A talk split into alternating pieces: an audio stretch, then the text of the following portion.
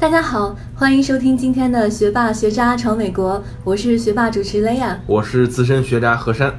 那我们节目其实陆陆续续采访了许多在美国创业的 CEO，嗯然后今天其实请到的这一位 CEO 呢，他创业的内容是何山的 dream job。啊，我的 dream job 吧，对呀、饲养员呢？你，你不是一直想当保安吗？哎嘿，其实这是这是高中时候的梦想啊哦，。是吗？所以其实开玩笑嘛，就今天我们请到这位嘉宾，呃，他的背景其实很丰富，我们待会儿请他来自我介绍一下。嗯然后他创业的内容其实是跟安防系统有关的。哦那我们先，security 是吗？对所以你说是我的这个，哎，没错。所以先请嘉宾 Rock 来自我介绍一下吧。嗯，嗨，大家好啊、我叫雷志鹏 Rock，啊、我也是来美国留学的留学生，然后毕业以后呢，留在美国创业。啊、那我创立的公司叫 Savvy Tech，啊、s a v v y Tech Security。那么我们是以视频为核心的呃安防产品供应商和这个解决方案的这个服务商，啊、是这么一个性质在在美国运营。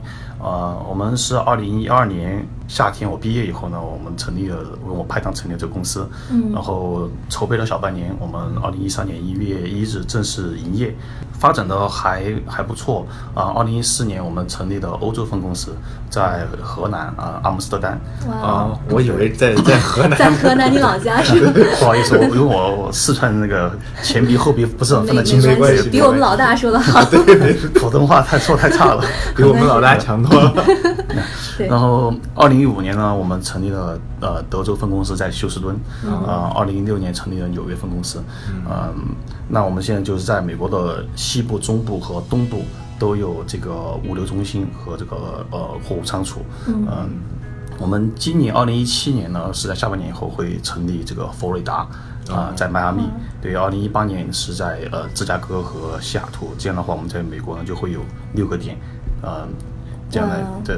但我们这六个点其实并不仅仅是仓储，那我们是配备了整套的这个销售团队以及本地服务的这个技术支持团队，都是。整个班子都是配齐的。那么我们这是我们一个计划，呃，二零一八年这六个点建好以后呢，我们可能就会采取另外一种方式，可能就是小米加步枪，比如说一个州或者一个区域，我们派两个销售，一个技术支持，实地去呃做 outside sales 这样的一个感觉，嗯就像有实体店一样。围绕着这六个六个分销中心来进行一个嗯、另外一种渠道的一种分销，这是我们的一个计划和我们现在一个现状。哇，真的很厉害！从对呃二零一二年开始成立的一个公司，到现在就已经有这么多的这个分公司，而且是遍布美国。这个可能在我们之前采访的嘉宾里面也是比较出类拔萃的。呃，没有没有，不是不是算大户了。哎，对，那能不能还在还在努力中吧。对，那能不能先介绍一下，就是你来美国留学学的是什么专业，然后为什么会选择就是创业，就以安防为主题来创业呢？嗯，当时我呃，我其实是以前在四川大学读书，后来有我们学校一个这个 program，我到了呃在 Washington State 在西雅图附近的一个小学校完成了本科，然后后来我去了丹佛大学读 MBA，啊、我也是在这个呃研研究生的时候呢认识了我现在的这个拍档，嗯啊、那他是一个学霸。嗯。然后我是一个伪学霸，伪学 对我肯定不是学渣，嗯，因为其实好吧。好 吧扯一点其他的，我其实觉得在美国的大学里面，你要拿好的成绩，好像比中国要容易很多。对。对，因为我是觉得教授就是教授他何，山一脸不解，为什么？因为我可能学的是三科，可能就说嗯。教授在主观给分的这个比例，在这个这个总总成绩里面占比其实很大。嗯。所以后来我就觉得。呃，有很多东西，就算你不懂，其实你还还是可以拿很多能拿拿很好的成绩。嗯，我记得很很有趣，有一次我考完试以后拿了成绩以后，我也很开心，然后就更新了一下当时那个校校内网的那个签名，人人网的签名，我就说，呃，很经典，我觉得很有意思。我说我写的是不怕教授讲原则，就怕教授没爱好。就是知道教授喜欢什么，然后就攻其所好，是吧？其实他主观分太重，其实有的时候你比如说一个考试、两个考试没考好，他其他东西会给你拉回去的。然后你的写写 paper 的时候，你常常去跟他唠嗑，常去跟他嗯问答以后呢。他逐渐的会把他的一些他是怎么样评分标准去告诉你。对对其实我觉得还是所以我觉得在美国要当学渣还是蛮难的，就说明真的是不学。本身你不容易。不不不，其实其实咱俩情况差不多，因为我也是学商科的，学商科的啊然后我也是总结出来这个这个这个这些要点啊。嗯我基本上老师七点的那 office hour，我六点就从家哎走，对对对然后六点半在老师门口等着，坐在第一个，然后就跟老师唠嗑，对其他没有什么，就是纯唠家常啊。对，然后其实你说这一道啊，就是说在中国其实行不通的，为什么？因为就是说考试你考不过，你成绩就是那样。啊，对对对吧对对？但是美国你考不过，一次两次考差了没关系，对，只要教授喜欢你，对 就不会分太低哈。对对其实我也就是因为这样被大家誉为学渣，你知道吗？就教所以说授不喜欢你，也不是不喜欢，挺喜欢我，所以说每次就不好好学，但是最后成绩还行的那种。哦然后大家说我去。俺们都是自己写的，你让自己学的嘛到 A 啊什么的，你这自己就就这样，就就 A 呃 A 这 A minus 啊，什对，么这 B 其实还比比较像。对对对对对对对所以说，其实当时我也是这么混过来的。是的是，嗯嗯，那就那你在那个西雅图那边学的专业是什么？后来就又怎么就联系到安防这个这个上面？我在校图那边是学本科，然后我当时学的是金融，然后去啊 Denver 金融。学了 MBA，但是 concent concentration 然后还是在 finance。对啊对，所以你从一开始就是想要自己将来创业、创创立自己的一个什么公司之类的。呃还，是对，其实去投行啊这类。呃，其实很多对，我我拍档他不是 MBA，他是 Master Master of Finance，嗯，对，然后他他考了呃 CFA 三级了，呃，我考了一级，嗯，呃，但是我们考完以后就就决定来来创业了，其实没有。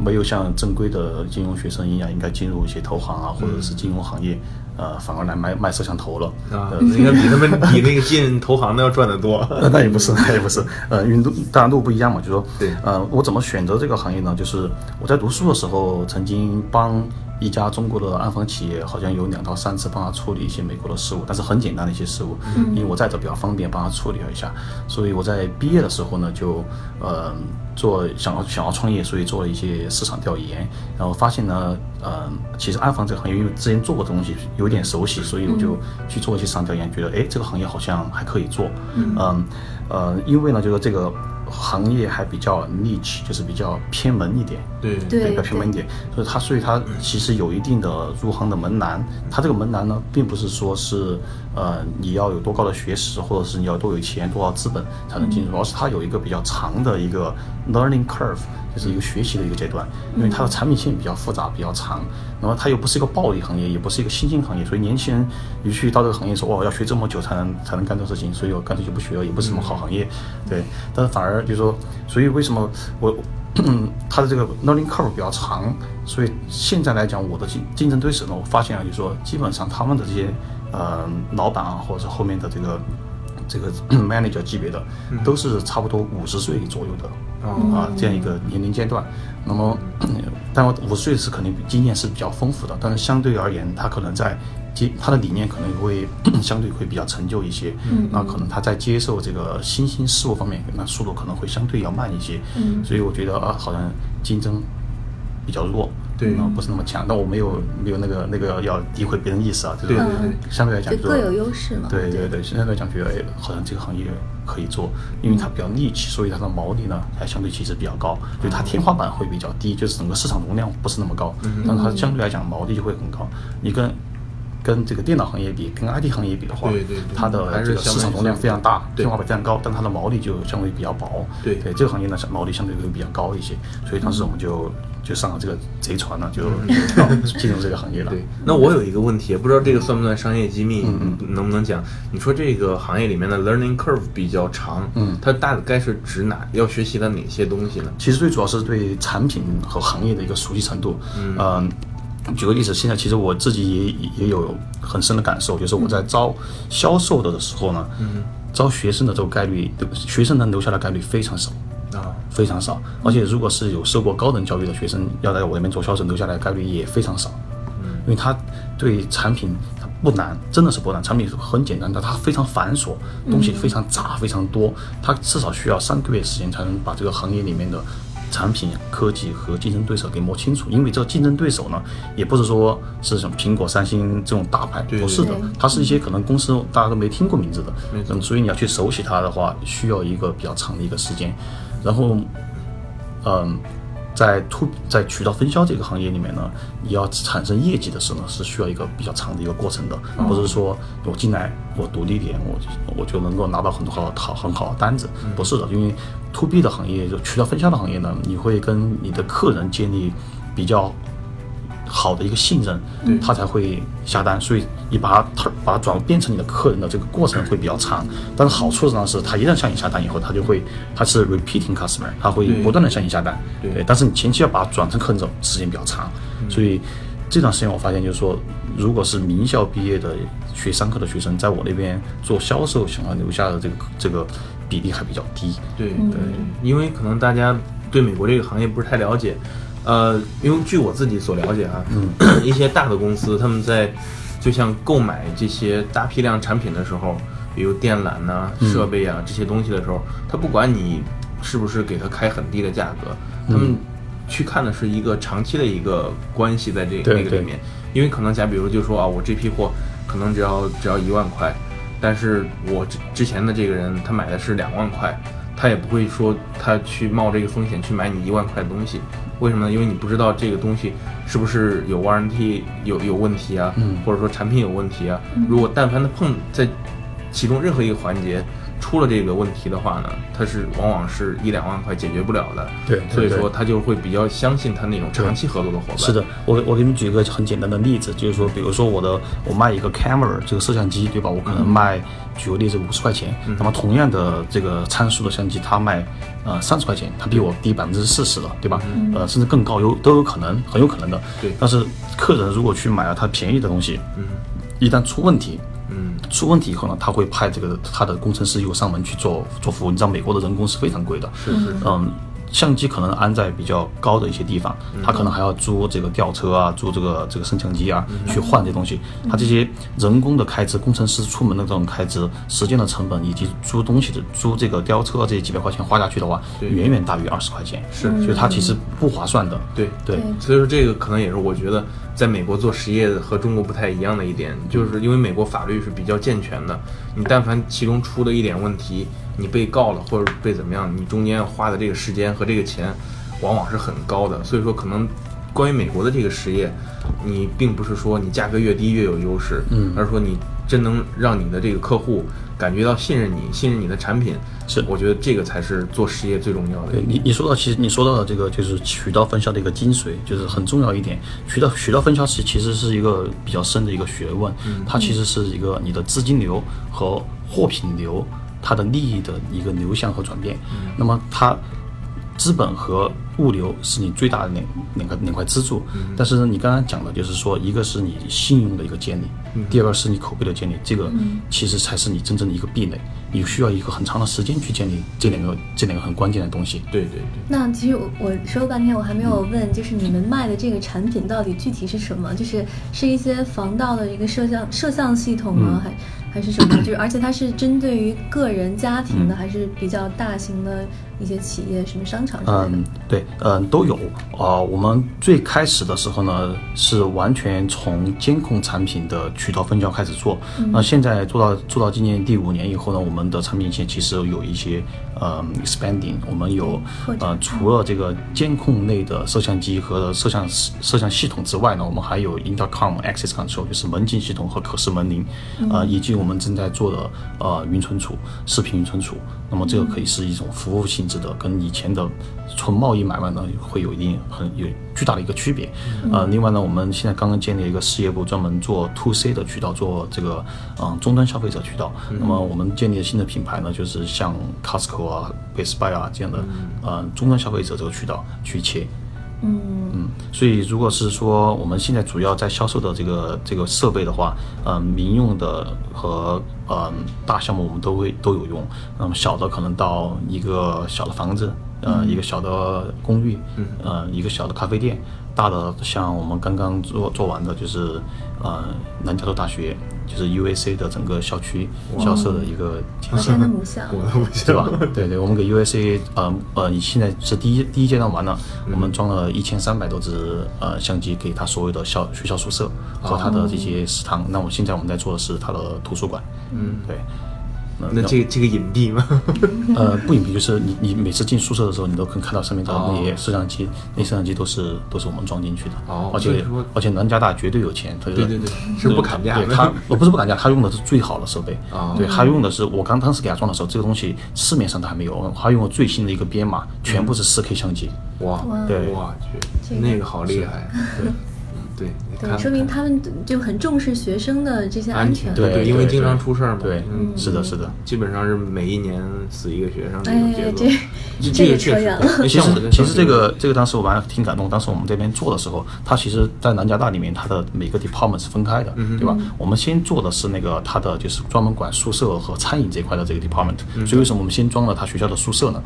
当时那个呃那个当时有一个中国学生被被殴打，哦对对殴打，然后都要系心然，嗯对吧对？但他他是在校外的，嗯对吧？他是校外的公寓，所以他在整个路上跑的这些过程中，学校的就是 campus 的和学校附近外面的这些摄像机都没把都没把它拍下来。没有那这些相机呢哦是属于 campus safety，就是属于校警队在管的，嗯都没拍下来。最后拍下来的谁呢？是我们就是一直装在校舍里面的我们的相机，从里面往外面拍的时候把它拍下来了。哦，对，所以当时那个那个那个学校那就是你们 hospital hospitality 的那个头啊，那个 director 还专门来说。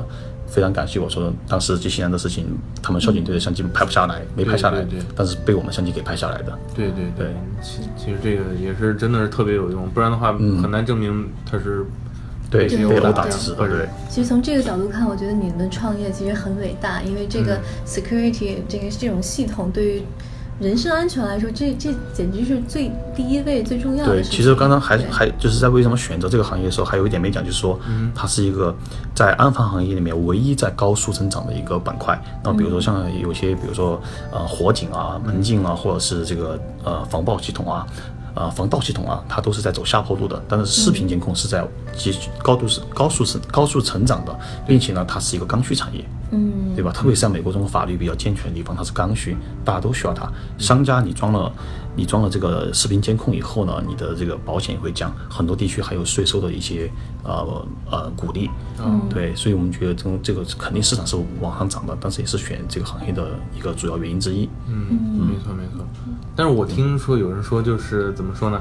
啊、如果要在邻居里面就看你家装的有摄像头，嗯那证明这家里面存的肯定有东西，所以说有的时候会更容易被贼盯上。嗯，这个就是这样说，就是说，如果你被贼盯上了，对吧？可能不是因为相机，可能是比如你开了一个很好的名车啊，或者是你平常比如比较需要炫富啊之类的，那你盯上以后，什么样的可能安保方式方式你都没有办法去避免，对吧？对的你说不怕贼偷就怕贼惦记对对对对对。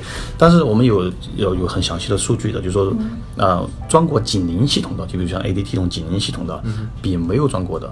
对吧？没有装过的这种这种这种房子，它被盗率会降低百分之六十多。哦对，那么其实装这个警铃系统的贼是看不出来的，最后你插个牌子，对对因为很多人插个假牌子，如果你没装，对但是你相机是明显能看到的，对吧？那么在一片居居民区里面，那你装了，别人没装，他干嘛要冒着风险去偷你呢？明明知道他会被录下来，而且在美国法制也比较健全，对吧？他肯定选择没有相机的偷嘛，所以其实是是会降低你的这个这个被偷率的。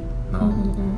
但我其实我有一个同事，大概在三周之前，他家刚被偷过一次，嗯。然后他们家也是有安这个摄像头，但是这些贼就是他们全身穿白色的衣服，然后戴白色的口罩和帽子，嗯。只留下眼睛，就是这个样子。其实有这个摄像头在，好像也很难那个 被惦记了。这是一定是对这被一定是被惦记惦记的，对对对是的是的。这也是有意识的，就是把自己给伪装起来，对来逃避逃避摄像机了。对对也许这种这种话就就像你说的，需要一些就报警装置来嗯，降低他们其实。对最好的防盗方式呢，不能说百分之百安全，但是最好的方式呢，就是警铃加上相机配合使用是最好的。嗯嗯嗯。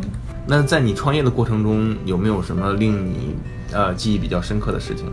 记忆比较深刻的话，我觉得就是说每其实不是不只是我了，每一个创业者他都会有很多很多经历很多很多的艰难和困苦。对每个种每每一个创业者都会经历这种事情，当然我也会经历很多很多这样的事情。嗯比如说举个例子，我二零一二年成立好公司以后呢，我跟我拍档就我们回去工厂。去找产品，我们去深圳、东莞跑了一圈，但是你可能不相信，没有一个工厂愿意支持我们。没有一个工厂愿意卖给我们。除了当年我有一联有有联系的那一个工厂之外，其他好一点工厂就是不卖，就是你拿着现金包了钱去买，他不卖。为什么？因为他会尊重他现在既有的这个分销渠道，你的量不到那个层级的时候，他不会卖给你的。所以那段时间特别特别艰辛，你你没有人愿意卖给你产品，有人给你报价，但是他给你的报价比我在美国买到 买到的还贵，对你没有办法去做分销，没有办法做做做分销商，嗯。这其实也是一个门槛，我觉得。对，非常非常的艰，非常非常艰难。呃，以及我现在最大的呃供应商叫大华科技，那么它应该是属于在全球都是呃前五大，在中国是第二大的这个视频监控类的这个供应商。嗯，要做他的这个分销商呢也是非常不容易。那么我们跟他谈判呢，不能说谈判，我觉得是抱他大腿，抱了一年一年零四个月，我记忆非常犹新，一年零四个月就抱他大腿，从最开始的不卖。就明确告诉我们不卖给你们，不跟你们合作。到后来我因为我拍当时杭州人，然后找了很多很多关系去找他些副总，嗯，那个副总带着我们去跑了两次，就他的公司里去了两次，还是不卖。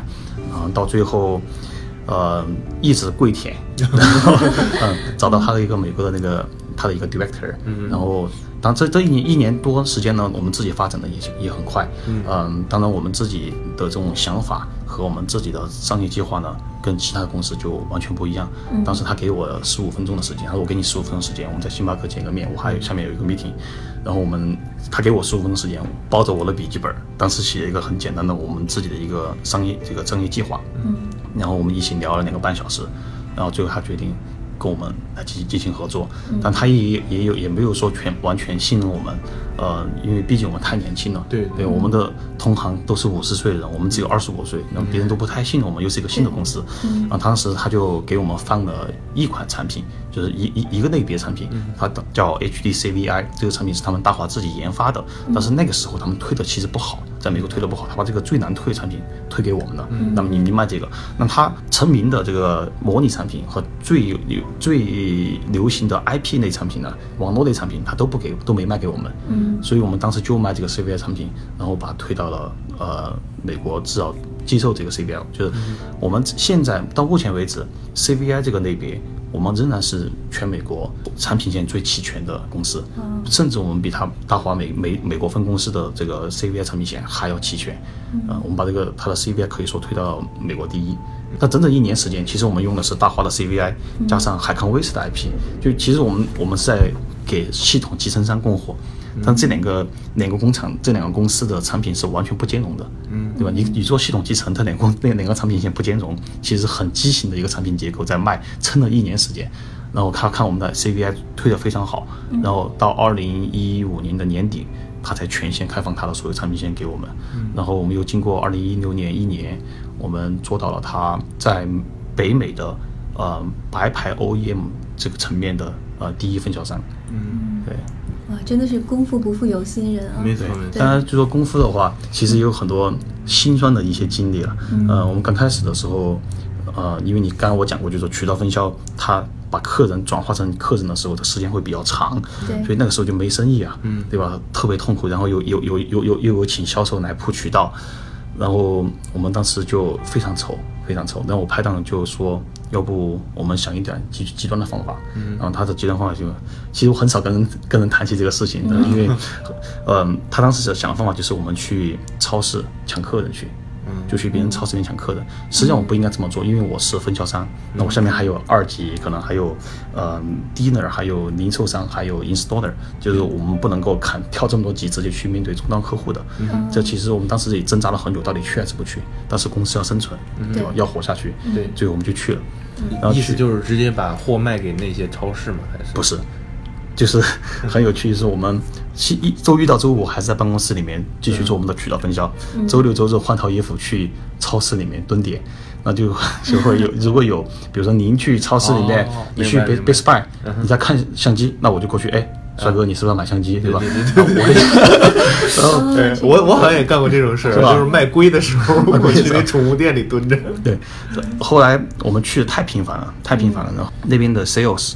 都完全知道我们，嗯，他们对我们就说很恐惧，我们说，camera guy 又来了，嗯，我我这为什么我知道他他们很惧怕我们？后来我我有疑惑，我跟你们讲，嗯，我们这样做了可能有三个月吧，其实那个时候效果很好，嗯，也不是效果很好，就是说有效，呃，我至少活下来了。对那个时候的那个价格相差会比较大一些，所以我干一个周末，然后我就我跟我拍档就说啊，我们这个月的房租回来了，知道吧？然后再干一个周末说啊。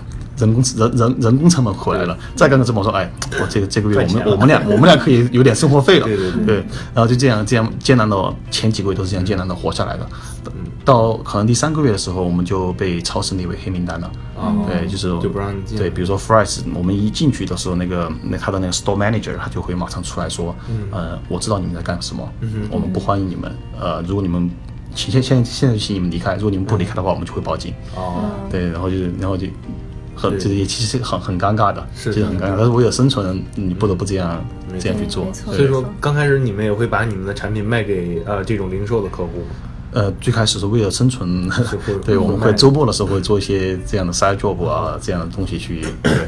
然后后来我们被禁了，我们不能进去了。后来我们就跟他没有做 Best Buy 其实也禁了。然后后来我们就跟他里面的一些销售，嗯。嗯，就是私下的，就是说因为它的产安防类产品很长，它那个超市里面卖的套装，它并不能满足他们所有要求，所以他们很多超那个我们呃销售呢，我们联系好以后呢，就说他如果并不能满足他要求的时候呢，你可以推荐到我们这边来，然后我给你 commission，哦。对，然后这种方式还搞了几个月，然后直到公司可能真正上正轨，然后自己能养活自己的时候，我们就把这这边放弃了。对对对，但其实也挺挺多艰辛的没错没错，因为这个说实话，真的你要拉下脸一直在那边转，有时候自己也挺尴尬的。嗯对对对待一两个小时无所谓，但是真呃是，但是成天成天的待着，对对对你还不好，就是直接站在那个 security camera 那个一直？转你就你先去先去卖 computer 那边站着，看到有人来了你再过去，对吧？对对，对你还要看着他们那个上面有没有摄像头在照着你。对对对。对对对，那创业过程中这么多艰辛，就是你有没有后悔过？就是为什么选了这么这么难走的一条路？嗯，其实是有的，就是嗯，对于我来讲，我个人来讲，其实我还算是一个有梦想的一个创业者，心里面还是有个梦的。那么我的梦呢，呃，说的比较宏观一点，可能是说，呃，我希望能够创立一家可以为社会不断创造价值的这样一个伟大的公司。嗯，我在做到第二年的时候，就感觉特别的沮丧和特别的迷茫。呃，我觉得我现在做的事情是不是跟我的自己的梦想差距是太大了，嗯，但是我一直有个疑虑，就是说我这样一个没有研发也没有生产的，可能以 trading 的这种这种形式居多的一个公司，我能否成为一个伟大的公司？这个是我就是困扰我一两一整整的可能一一年两年的一个一个疑虑，在我脑中始终在回旋，我现在做的事情是不是跟我自己的价值观是相符的？啊、非常迷茫，嗯。直到直到有一次呢，就是我有一个好朋友叫伊森呢，他他带我去见了他的一个的他的导师，呃，是 Vizio 呃电视机的这个创始人叫威廉王，嗯。我们去跟威廉王谈过呃三到四次，嗯，威廉王的经历呢有点他刚开始创业的跟我很像，他也是做 to B 开始的，嗯，他当时做 to B 做 monitor，然后呢自己卖到了呃做 to B 的时候已经卖到七亿美金的这样一个年销售额，对，然后他自己 to B 做完以后呢，他就做 to C，他自己带了一群人研发，研发当时很超前的一个产品，当时没有智能电视，他做了一个智能的遥控器，呃，这么大。就像一个 PS 的一个那个手柄。手柄一样，对，那么上面有很多按钮，他花了三千四百万研发费用去做，带头自己去研发这个东西，结果市场上推广不太好，然后他他破产了，然后他这个这个这个遥控器，他现在还放在他桌子上，嗯，然后他我们去跟他见面，上说，你看这东西又花了我三千四百万，还导致我破产，然后他后来他说他哇，我从这边跌倒，那我一定要从这边爬起来，所以他把自己的房子给。给抵押了，然后用抵押房子的钱创立了 Vizio，然后进入这个 to C 市场。嗯，我去参观了 Vizio 以后，就是对我的触动非常大，因为看了以后你就知道啊，这个公司，呃，我不敢说不能这种主观的说它是个伟大公司，但是它一定是一个非常非常好的一个公司，非常非常大的一个公司。所以当时我就觉得，哦，原来没有研发，没有生产，Vizio 也没有研发，也没有生产，那么它专注于耕耘品牌和渠道。那么这样一一个公司，它其实也能成为一个伟大的公司。嗯，对，这个这个时候，他他对我的触动非常大。然后我们俩有很多相同的交集，但我不敢把我自己跟他那么比较，因为他他已经非常成功了。是，嗯嗯，他太谦虚了他没有没有，他去年二十亿把公司卖给了乐视，呃，二十亿美金，对。然后，嗯，他我们谈到了一个案例，就是以前有个电视品牌，不知道你们知不知道，叫 Olivia，呃在美国的一个品牌。其实，在 Vizio 起来之前呢，Olivia 是最火的，就跟当时的 Olivia 就跟 Vizio 是，嗯，跟现在的 Vizio 是差不多的一个一个一个受欢迎程度的。对嗯，Vizio，你想它是一个没有销售、没有研发的公司，对吧？嗯。但它的竞争对手呢，都是索尼、三星、夏普，都是世界顶级的一级的公司。没错，对，我的竞争对手可能说出来大家都没听过，对吧？他都能把他们干掉，这种成为美国第一，这个数也也是非常大。这这这这是一点。第二点就是说，我们谈到奥利维亚这个这个案例的时候呢，他给我他说过一句话，因为奥利维亚电视机为什么我也知道呢？因为奥利维亚这电视机，它当时有一个有一个法律诉讼，它涉及到对台湾的一家。呃，非常大的上市公司，也是电视机的生产公司，叫歌乐，有一个诈骗行为，呃，导致他们双方的合作破产，呃，骗了一些钱，然后跑掉了。OK，然后这帮人呢，大部分的人呢，这个 Olivia 人呢，他们到我们这个行业来了。嗯，这帮人现在就是我最大的、最直接的竞争对手对手哦。对，所以我们就说到这个地方的时候，我们俩一下就很有共鸣。然后他就给我讲了说，他说他当时就知道 Olivia 这批人一定会这么做。我说为什么呢？他说因为他们是 businessman，然后他说我不是，他说我是一个 dreamer。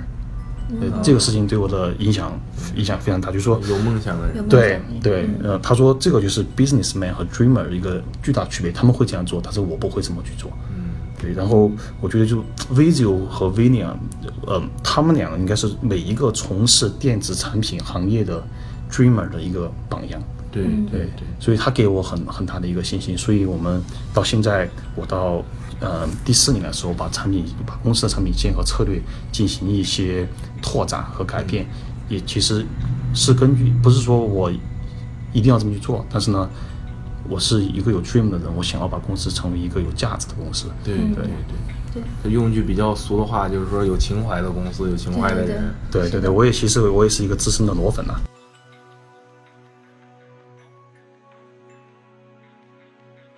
学霸学渣闯美国，海外游子的大本营。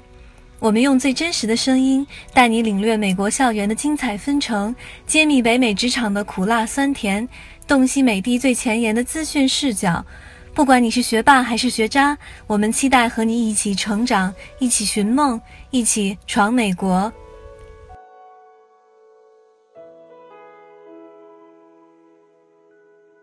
那像我们知道，呃，我们商学院出来的人好多就是喜欢做一些互联网创业，嗯，然后就是有一个想法，然后就想找人投资，呃，一下融个几千万的、几个亿啊这样的。那为什么你当时去选择了实业，没有去想着去找这些我们比较认为认为是主流的一些创业呢？嗯，我不敢说我在做实业啊，嗯因为确实我也没有很大的一个实业可以让我自己说是做实业的。希望我在这方面向这方面努力吧。那我只能说，就是跟我身边绝大部分的这个互联网创业的圈子的朋友比呢，我自己不是做互联网的。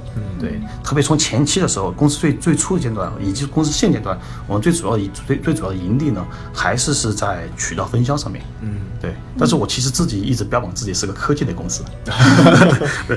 CV Tech，对，嗯，但你说对了，就是刚开始的时候呢，我在进行这个渠道分销的这这样一个这个生意模式的时候呢，我一直也会觉得跟我身边朋友比呢，他们做互联网啊，感觉我特别 low 啊。但是其实后来我做到，嗯，后来以后我觉得其实我在做一件非常有意义的事情。对，嗯，为什么我这么说呢？就说，嗯，大家可以你们可以想一想，就在二十年前呢，就说台湾的这些老伯伯们啊，他们用这个技术技术主导性呢切入了这个分销市场。那么到现在为止，我们的分销市场里面还是以他们为主，他们还是占有渠道的。但他们现在生就是这个，他们公司现在都是大部分公司都是非常非常艰难。嗯，跟他们聊天的时候，你就会不断听到他们说：“哎呀，我们当年做 PC 的时候，怎么怎么怎么样牛，怎么怎么样好。”对，其实现现在呢，都是走下坡路非常快。就是做电脑嘛。对对对，呃，差不多在十年之前呢，就是在二十两两千年初的时候呢，那么其实最主要是以香港的这些老伯伯们，他们以这个资本。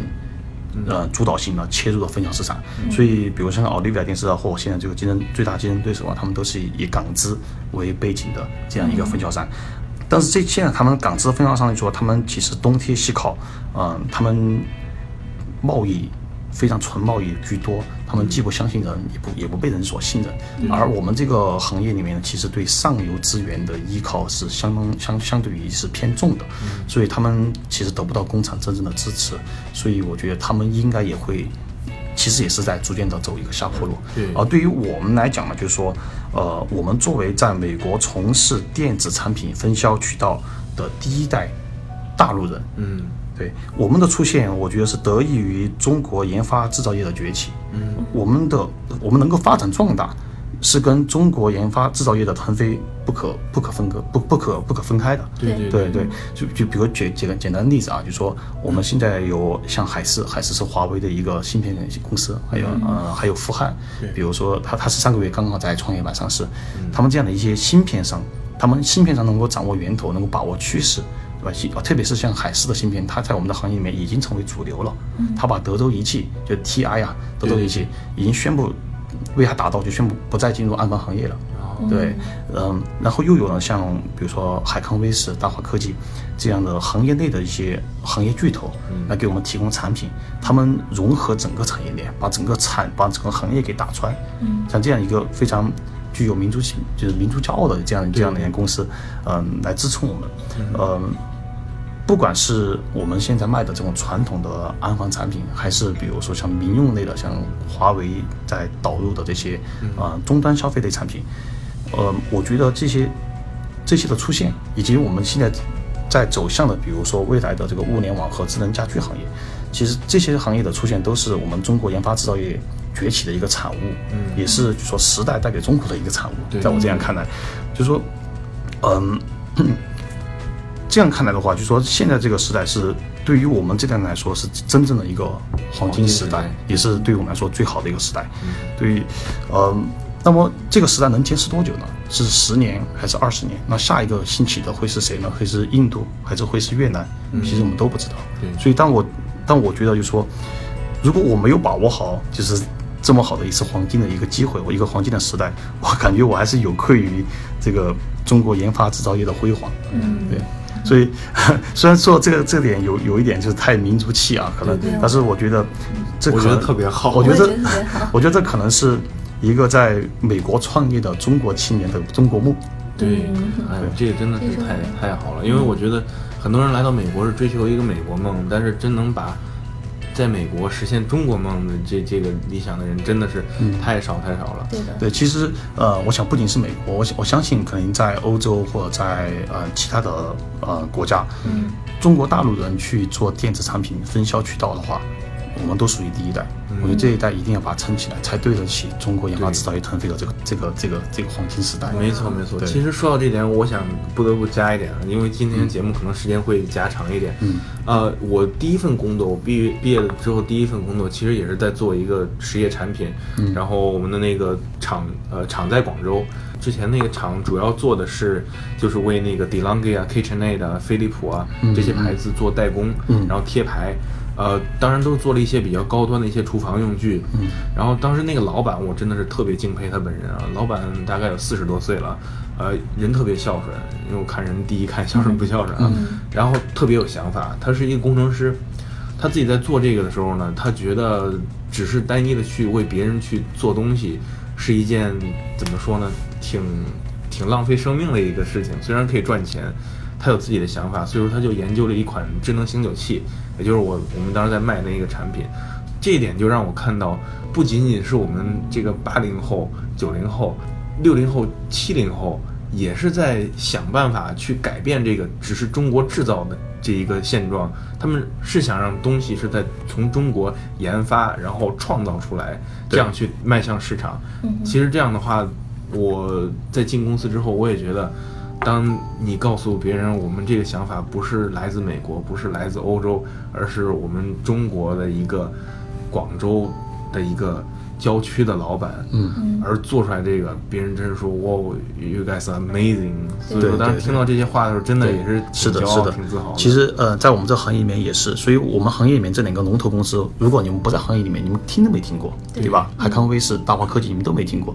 但这两个公司其实是真的是民族的骄傲。是我们在一个很很利器的行业里面，嗯，可以这么跟你讲，我今天我公司销售的产品跟美国军队用的弗利尔的这个品牌的产品，我们是一模一样的。虽然这话我不好说，但是确实是一模一样的。对，呃，弱电行业最大的公司叫做 Honeywell，你家里用的这个温控器啊，呃，很多空调啊，都是 Honeywell 出的，它是全球最大的这个弱电公司。嗯，它所卖的啊监控类相机跟我的也是一模一样的。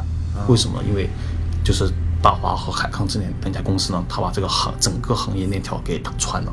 哇，对，其实他们也获得了很好的经济效益了，因为海康那海康那个投资人，嗯，当年投资海康的时候只投资了三百万人民币，嗯哼，对，然后像大华的这个老板，他最好的时候也福布斯能够排到中国的前二十二位、二十一位这样，哇，对，但是其实我们的市场很小，很小一个市场，对，嗯，很厉害。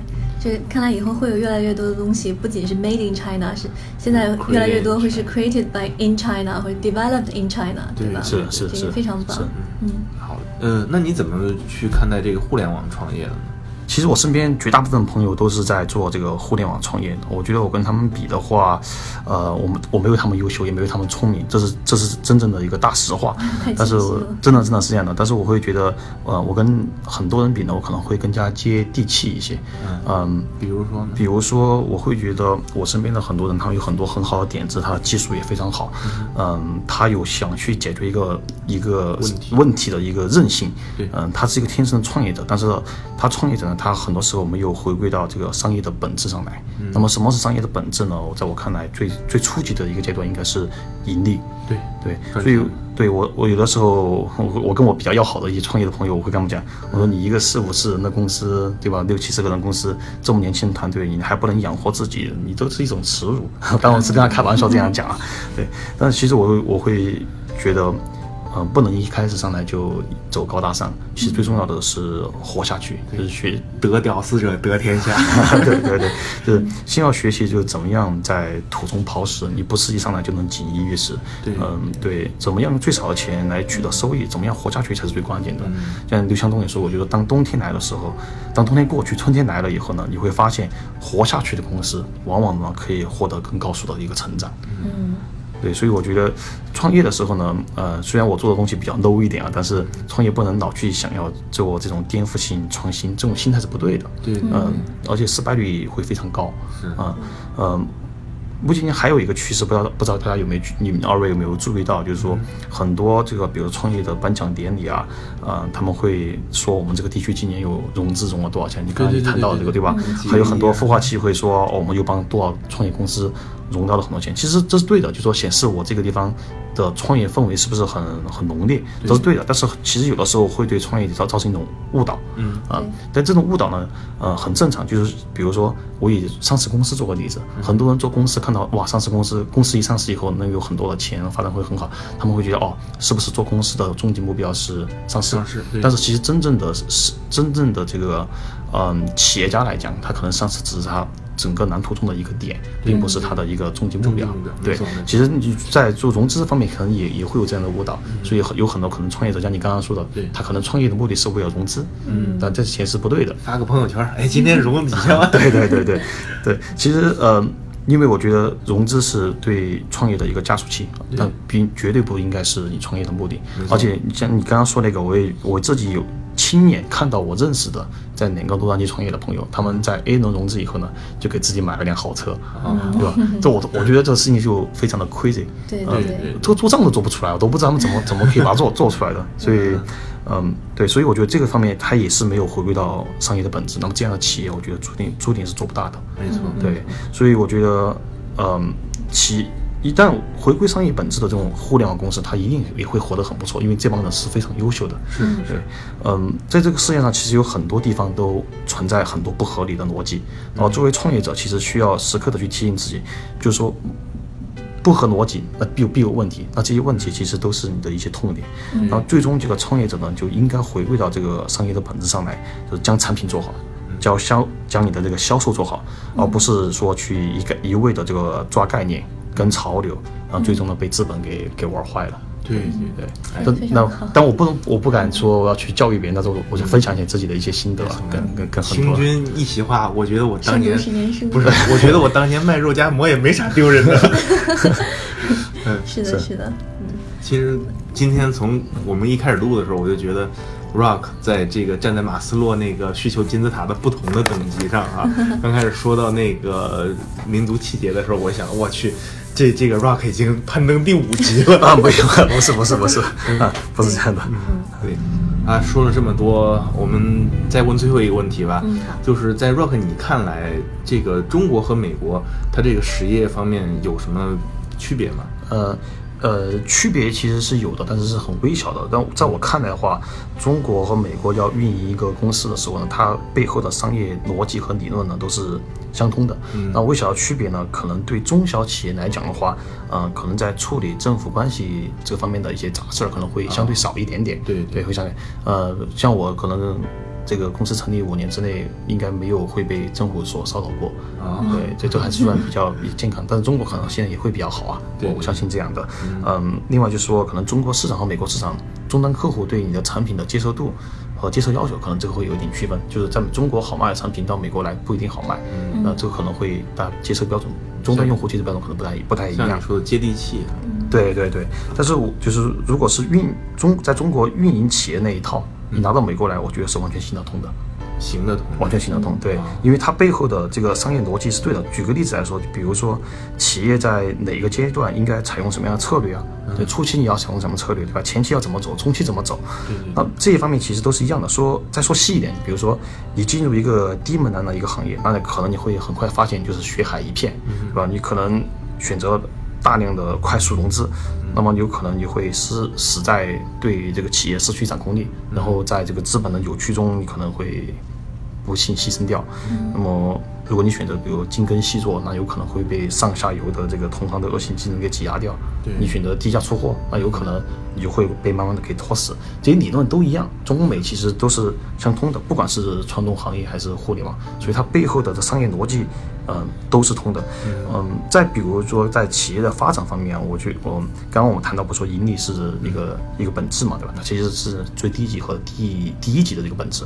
那么再往是你的企业不断发展以后呢，你除了这个盈利和你的企业的增长，其实最重要的是一个效率的增长，这是我的一个深刻的一个体会。就我在发展企业在不断扩张的时候呢，我就一定要注意到你就是你的效率有没有随之而提升。嗯，对，所以如果你的你有盈利的增长，但是没有效率的增长，这个不是慢性自杀，而是快速自杀，你会死到死死的比别人都快。嗯 OK，嗯，我知道你们你们的栏目采访过亚米网的周游，对对吧？所以其实它是一个很好的例子，就是说亚米网在做这个信息技术化的建设，它的仓储和物流系统在不断的做 IT 化，它其实都在做它效率的提升。对对对，所以呃，他跟我是好好朋友了，所以我去看到他的呃公司，他的这样一个运营成本以后，我跟他讲，我说你在就是美妆美食这种这个行业内已经没有竞争对手了。对我跟他有一个共同的好朋友，呃，这个人也是在做美妆和美食，呃，你当当你没有看到周游的整个运营，整个他公司内部的运营以后，你觉得？哦，可能会差不多，但是你看了以后，你就知道哦，他们不在一个等级。所以我跟周游说，你没有竞争对手，那你只能再往上看。然后你在往上可能会是，比如说 New Wave 啊，或者未来你做真正做得好的话像亚马逊这样的一个一个方向去发展的。对对对，所以这个就是一个它不断的企业发展，让它效率在提升。像我一样，可能我开更多的物流中心在美国各地，但是如果我效率不提升，呃，其实我会死的会更加的快。对对，其实这些这些东西同样用在中国是同样适用的，所以我觉得我为什么说背后的这个商业逻辑，不管是在美国的企业还是中国的企业，他们发展呃选择的这个策略，呃背后的商业的这个理论都是一样，没有区别的。嗯，对。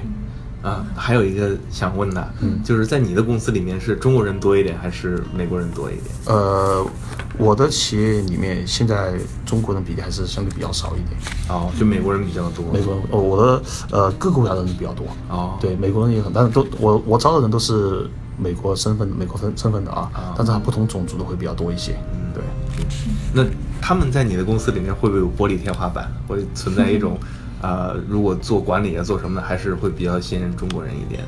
嗯，因为像我们在美国人公司里面都有玻璃天花板的。这也是我我们经常问各个 CEO 的一个问题，对。所以对。对，所以不要有压力。其实呃也不是这样，嗯，在举个例子，我我德州的这个负责人呢，他他其实我是觉得他真的是一个美国梦的一个模板，对，他在呃 UPS 搬了四年箱子，搬箱子做苦力。然后他后来去了一个安防公司，被那个安防公司给开除掉了。然后他到我公司来找找工作，当时我正好缺人，当时我公司只有一个员工，然后他是我第二个员工。对，然后进来以后，我还其实我还扣脑袋，我说这种人要不要呢？对吧？他头天晚上进了监狱，他喝酒 DUI 了，被关进监狱了，然后第二天后来被开除了，然后我在找工作，要不要呢？然后后来发现，其实他真的非常努力，他就是一个非常努力的一个美国人。然后他从一步一步做到。呃，他拿很很低的薪水，我给他很低的薪水，然后他一直做到我的最佳销售，一直做了三年我的最佳销售，然后现在变成了我的合伙人，然后去帮我管理德州的一个公司。对，所以我觉得在我公司来讲，跟选择信任一个人和不信任一个人。跟种族没有太大的关系，还是这个人的这个能力和人品可能会更加看重一些。嗯，你也是慧眼识英才啊。呃，这可能我觉得在美国遇到一个好员工还是挺碰运气的。对，这是这是个缘分，真的。进进出出，在美国其实最我觉得运营企业最大的一个成本是人力成本，是特别是你试错的这个代价太高，因为这边的人力成本太高了。你是你就算给他再低的工资，最低工资两千块一个月，两千五百块一个月，对吧？嗯那你想想你。你试错三个月就七千五百块出去了，是，对吧？对对对。其实我现在在全美国差不多有六十多个员工，嗯，那么其实你这个工资工资的这个换成人民币啊，在中国其实可以还有差不多五百个员工，我看啊，是是是，对对对。